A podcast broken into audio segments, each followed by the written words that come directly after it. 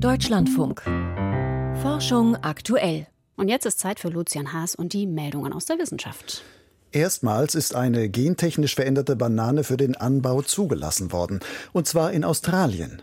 Dort hatten Forschende der Queensland University bereits 2018 ein Gen aus einer Wildbanane in die weltweit angebaute Bananensorte Cavendish übertragen. Das Gen macht sie resistent gegen die gefürchtete Panama-Krankheit, die durch einen Pilz ausgelöst wird. Nach jahrelangen Freilandversuchen hat die zuständige Behörde nun grünes Licht für den kommerziellen Anbau gegeben. Auch in Neuseeland darf die genveränderte Banane in den Handel kommen. In absehbarer Zeit ist damit allerdings nicht zu rechnen. Die transgene Sorte gilt als eine Art Rettungsanker, falls es auf australischen Plantagen zu größeren Ausbrüchen der Panama-Krankheit kommt. Als Signal dürfte die Zulassung jedoch weltweit Beachtung finden. Die Panama-Krankheit bedroht den Bananenanbau auf allen Kontinenten. Das hellste bekannte Objekt im Universum ist ein Quasar. Dieser strahlt so hell wie 500 Billionen Sonnen. Das berichtet ein internationales Forschungsteam im Fachjournal Nature Astronomy. Der Rekordquasar ist 12 Milliarden Lichtjahre von der Erde entfernt. Quasar ist die Kurzform von quasi-stellares Objekt. Für Beobachter sehen Quasare wie helle Sterne aus. Erst beim genaueren Hinschauen mit starken Teleskopen entpuppen sie sich als leuchtende Kerne von Galaxien. Der extrem helle Quasar wurde nicht erst jetzt entdeckt. Astronomen hatten ihn bisher aber für einen Stern gehalten, weil sie ihn als zu hell für einen Quasar einstuften. Weitere Beobachtungen mit verschiedenen Teleskopen ergaben aber, dass das Objekt so weit entfernt ist, dass es sich um einen Quasar handeln muss.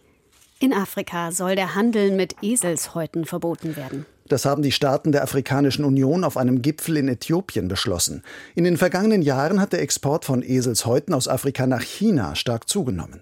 Dort wird aus dem Kollagen in der Haut ein traditionelles Heilmittel namens Ejiao hergestellt, das Anti-Aging-Eigenschaften haben soll. Es gibt jedoch keine medizinischen Studien, die das belegen.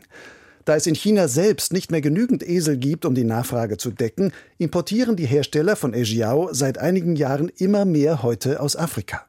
In einigen Ländern wie Kenia hat sich die Eselpopulation Schätzungen zufolge allein dadurch bereits halbiert.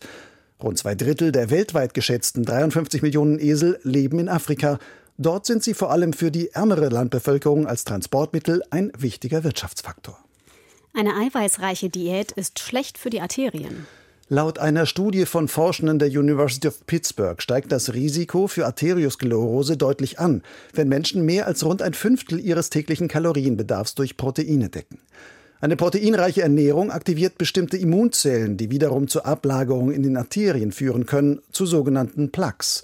Experimente haben gezeigt, dass vor allem ein bestimmter Baustein von Proteinen, die Aminosäure Leucin, die Plaquebildung in Arterien fördert. Kommazahlen sind 150 Jahre älter als bisher gedacht. Bislang galt der deutsche Astronom Christopher Clavius als Erfinder des Dezimalpunkts. In einer astronomischen Tafel verwendete er Ende des 16. Jahrhunderts erstmals Zahlen, die mit einem Dezimaltrennstrich geschrieben sind. Historiker aus Spanien haben ein noch älteres Beispiel gefunden. Schon um 1440 verwendete der italienische Mathematiker Giovanni Bianchini in einer Sinustafel Zahlen mit Dezimalpunkt, berichten sie im Fachjournal Historia Mathematica. Zur damaligen Zeit nutzten Astronomen für ihre Berechnungen noch ausschließlich das Sechsergesimalsystem, das von den Babyloniern stammt.